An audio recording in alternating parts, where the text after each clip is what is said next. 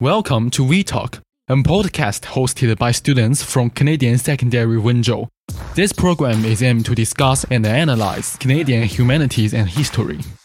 The music was brought to you by the Halluci Nation, a Canadian First Nations band.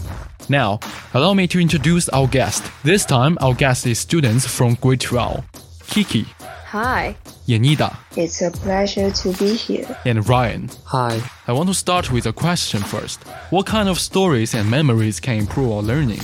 Kiki, what do you think about this? if history were taught in the form of stories, it would never be forgotten, said by R. Kipling. History and memory play important roles in our learning. We can't help but ask the question what kind of history can make us improve in our learning?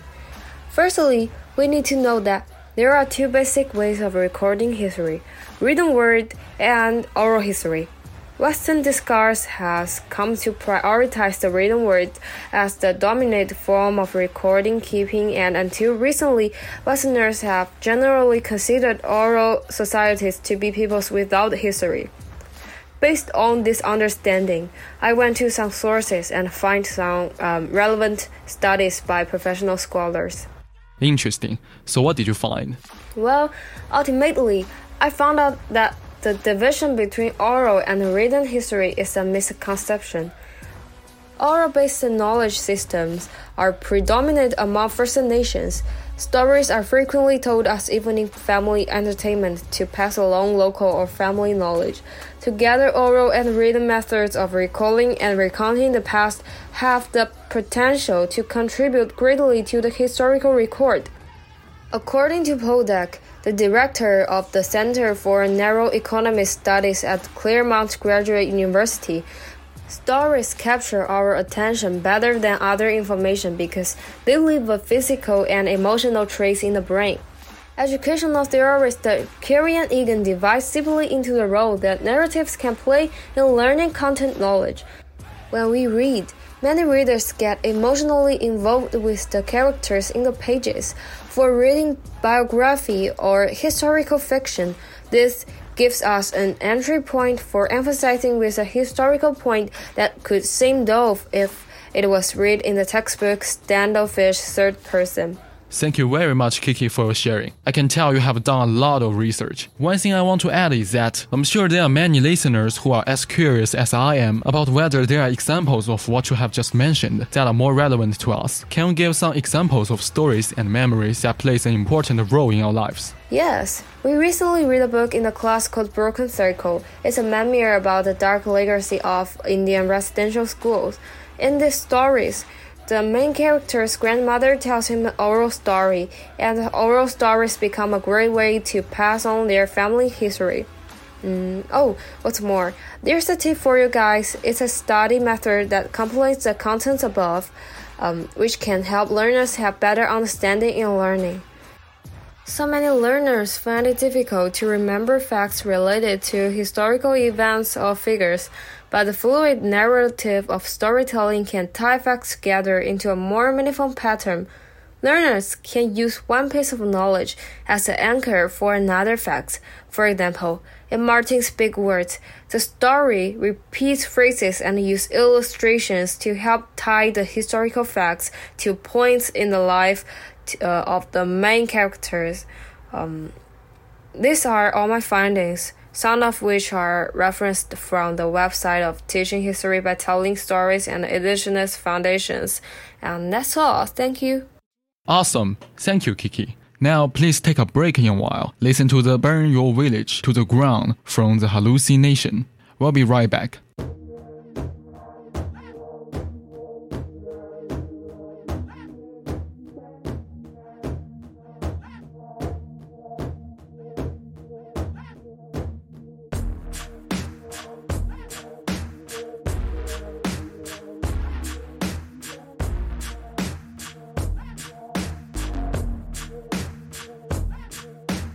Now let's invite the next guest to speak. Yenida, are you online? Hi, everyone. Great, welcome to We Talk, Yenida. I have prepared a question for you. What kind of people are most influenced by stories and memories?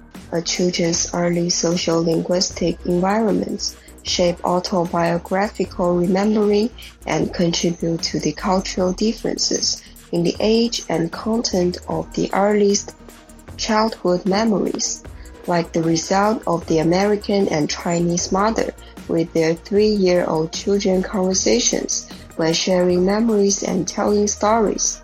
The way the mother tells the story has a direct impact on the child's view of the things.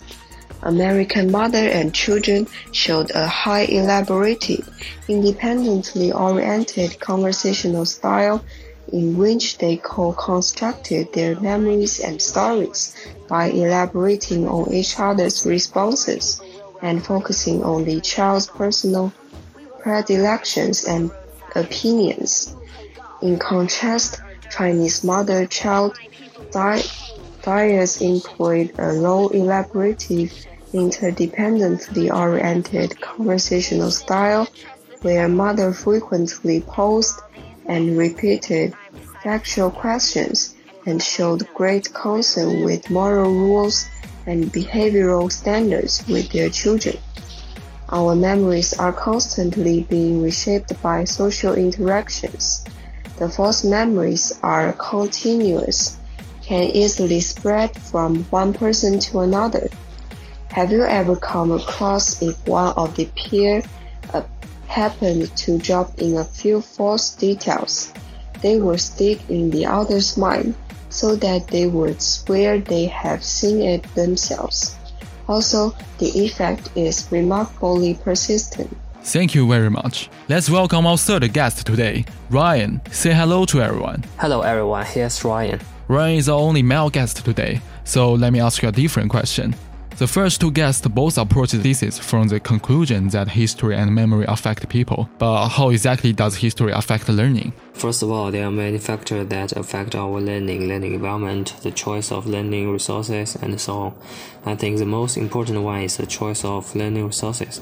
In today's education and learning, most of the materials are from textbook and the internet, but in individual subject, history is also used as a resource to learn. Therefore, we can also extend our question what can reflect the influence of history on learning. That sounds interesting. Please continue. In ancient China, for example, we cannot avoid studying the Analects of Confucius, a book that records the words and deeds of Confucius and his disciple, and in which Confucius tells his thought and his disciple in the form of oral narratively. In the Analects, Confucius was on philosophy, literature, music, and morality, are recorded the Analects are extensive, covering any issues related to human social life and influencing the physiological quality and moral behavior of entire Chinese nation.